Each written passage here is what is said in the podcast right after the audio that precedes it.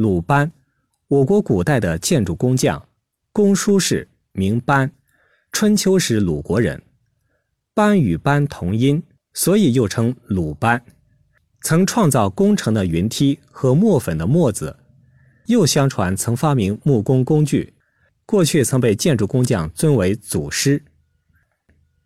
这是明朝诗人梅之焕瞻仰了李白墓之后写的小诗，其中“鲁班门前弄大斧”一句为后人所传颂，以致有人添了一句，变成对偶句。很巧，那时候还有一个巧匠叫公输班，班与班同音，有的书上也写作公输班。有人认为啊，鲁班与公输班是一个人，因为公输班是鲁国人，所以叫他鲁班。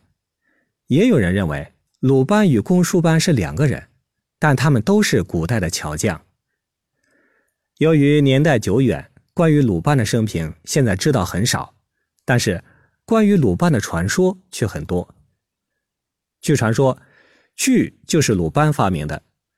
我国考古工作者近年来在陕西蓝田县、武功县分别发现西周时候的铜锯早于鲁班，因此有人认为。流传多年的鲁班发明锯子的故事并不可靠，但此说尚无定论。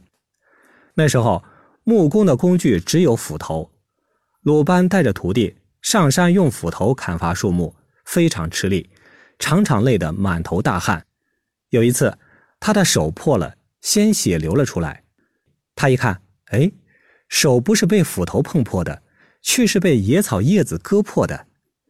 野草叶子怎么这么厉害呢？鲁班仔细一看，这叶子长长的，边缘上有许多锋利的小齿，